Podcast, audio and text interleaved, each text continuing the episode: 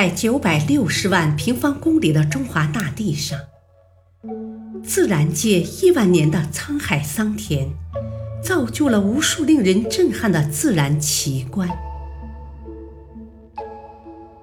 翻开这一章，一系列神秘的自然奇观将一一展现在您的面前，带您走进一个奇幻的自然世界。去领略中国境内神秘的自然之美。欢迎收听《神秘中国的千古之谜》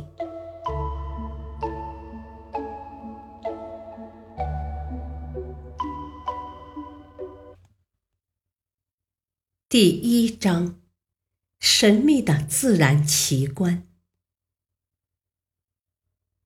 会说话的石头。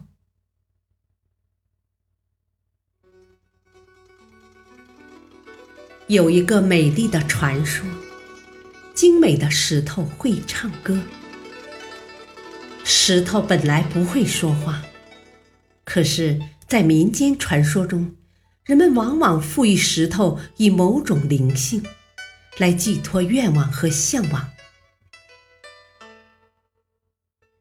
在许多文学家的笔下，石头会唱歌，能说话，还会哭泣。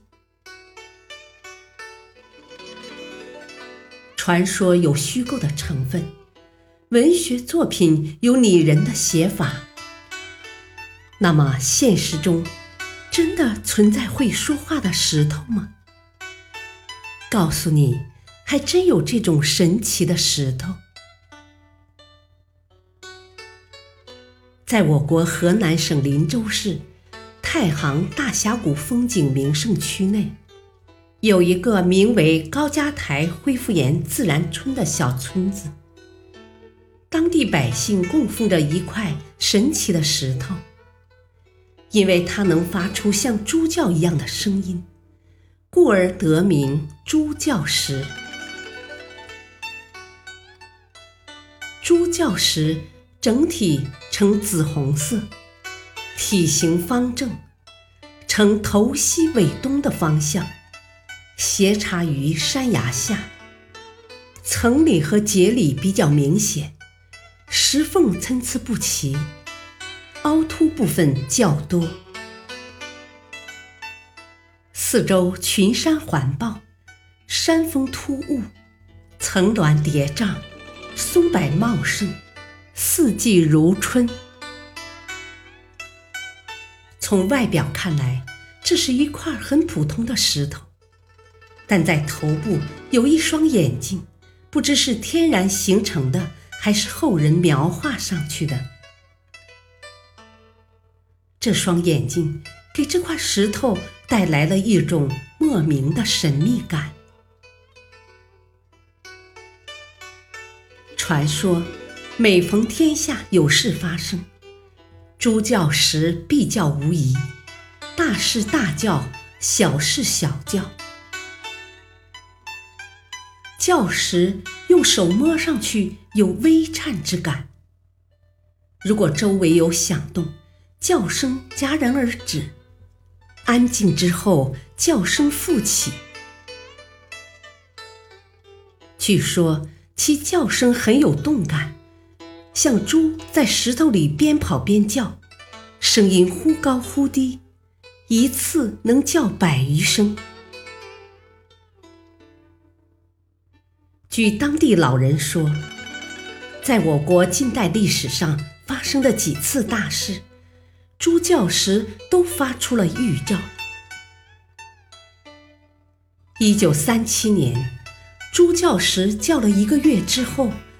日本就发动了侵华战争。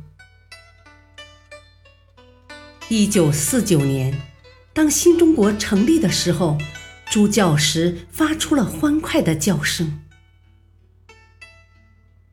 一九七六年，猪叫时再次发出叫声，而不久之后，唐山大地震就发生了。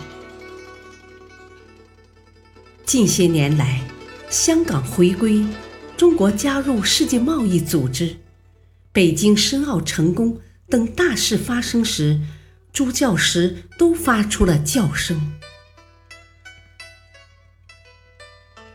但是，这些也只是当地人的传说，并没有录音证明。所以，人们对诸教时大多持一种怀疑的态度。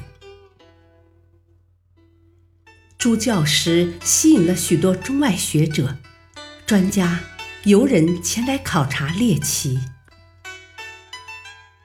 但这个谜至今未解。同样是在河南省，还有一块能够发生的神秘之地，这就是位于登封市以北的一个被人称为“鸡娃地”的地段。如果人们在这里用力鼓掌，就会听到小鸡“叽叽叽”的叫声，并且这种声音受掌声控制，掌声大。叽叽声也大，掌声紧凑，叽叽声也随之紧凑。更离奇的是，这种鸡叫声具有选择性。如果人们在这里喊叫，就不能听到鸡叫声，只有拍出掌声，才会有回应声。当地一些年过古稀的老人说，他们小时候就知道这块神奇的鸡娃地。不过那时这里是块空地。现在鸡娃地的两侧已经修建起了许多房屋院舍，但酷似鸡叫的回声依然如故。难道？这里的环境对声波的反射有选择吗？鸡娃地的回声为什么与声源不同呢？酷似鸡叫的声音是什么东西发出来的？这些问题如果用简单的声波反射理论来解释，似乎很牵强，也没有说服力。一块没有生命的石头。一个非常普通的地段，却在民间的叙述中充满了灵性和神奇。这其中的种种谜题，还有待于专家做进一步探索。我们只能翘首以待。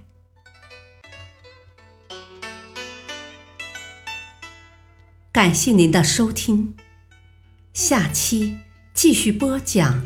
第一章：神秘的自然奇观。敬请收听，再会。